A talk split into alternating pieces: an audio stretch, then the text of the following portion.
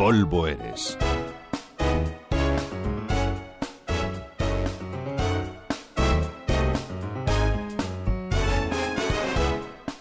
Perdonen ustedes la pesadez, pero puesto que muchas personas siguen haciéndolo, no queda otra que insistir en el tema. Cuidadín con el lugar en el que esparcen las cenizas de sus queridos difuntos, que una cosa es cumplir con los deseos del muerto y otra incordiar al resto del personal vivo. Hay que morirse, pero sin molestar. Si se esparcen las cenizas en un monte o en cualquier otro lugar público de uso común, que fuera especial para el fallecido, no se puede ir dejando por ahí lápidas, coronas de flores ni capillitas, porque la zona se acaba convirtiendo en un cementerio improvisado. Ya saben lo que ocurrió en el Rocío, en Huelva. Tanta gente iba a esparcir cenizas de romeros que las marismas que hay frente a la iglesia de la aldea eran un sembrado de cruces de hierro, urnas tiradas y flores secas. Pero allí vive gente y no es agradable salir a la puerta de tu casa y encontrarte tanta simbología funeraria. Una vez que se esparcen las cenizas no se tiene que notar nada. Los últimos que están sufriendo las consecuencias son los montes de Eibar, en Guipúzcoa. Los vecinos de los caseríos de la zona están hasta el gorro, así de claro.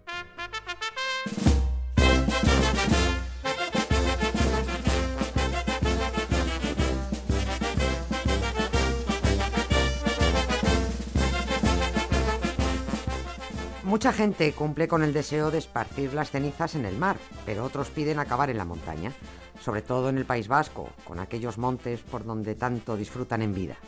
Y quienes allí viven o quienes van a pasear están hartos de encontrarse cada vez más frecuentemente elementos funerarios. Cada uno que llega no se conforma con esparcir las cenizas del amigo o familiar. Además, quiere dejar constancia de que allí fue esparcido fulanito o menganita. Si todo el mundo hace esto, no se va a poder dar un paso por los montes de Eibar sin que te recuerden que allí están enterradas o esparcidas las cenizas de un muerto. Vaya plan. Si se quiere dejar una señal perenne del homenaje, eso solo se debe hacer en un cementerio, en un lugar adecuado para ello, porque para eso están los columbarios o los jardines que hay habilitados para esparcir o enterrar. Allí se puede dejar la plaquita con el nombre y con la fecha, con epitafio si se quiere, con flores si se desea, pero ni en el monte, ni en el campo, ni en la playa, ni en el primer lugar que a uno se le antoje.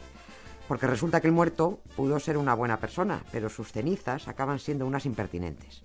Al menos así lo sienten quienes sufren sus paseos encontrándose a cada paso el recordatorio de un muerto. En los montes de Eibar han proliferado los monolitos, placas conmemorativas y estelas funerarias. Los baserritarras, los que viven en los caseríos de la zona, dicen con toda la razón que los montes son lugares en los que todos tienen derecho a disfrutar de una caminata, de un atardecer, de su aire tan sanote, y no es de recibo que cada uno vaya marcando su parcelita y señalando el lugar donde han dejado a su muerto.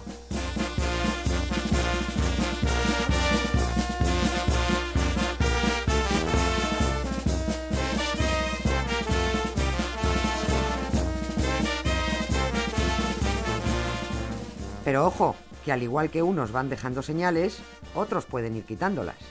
En algunos lugares hay brigadas organizadas que se dedican a limpiar de simbología funeraria, religiosa o ideológica las zonas públicas, porque dicen que unos ciudadanos no pueden ir imponiendo sus símbolos y ritos religiosos o de cualquier otro tipo en una sociedad plural. Así que ya saben, si quieren, esparzan a su muerto, pero que luego ni se note que anda por allí. Y si no, al cementerio, a su sitio. Nieves con Costrina, Radio 5, Todo Noticias.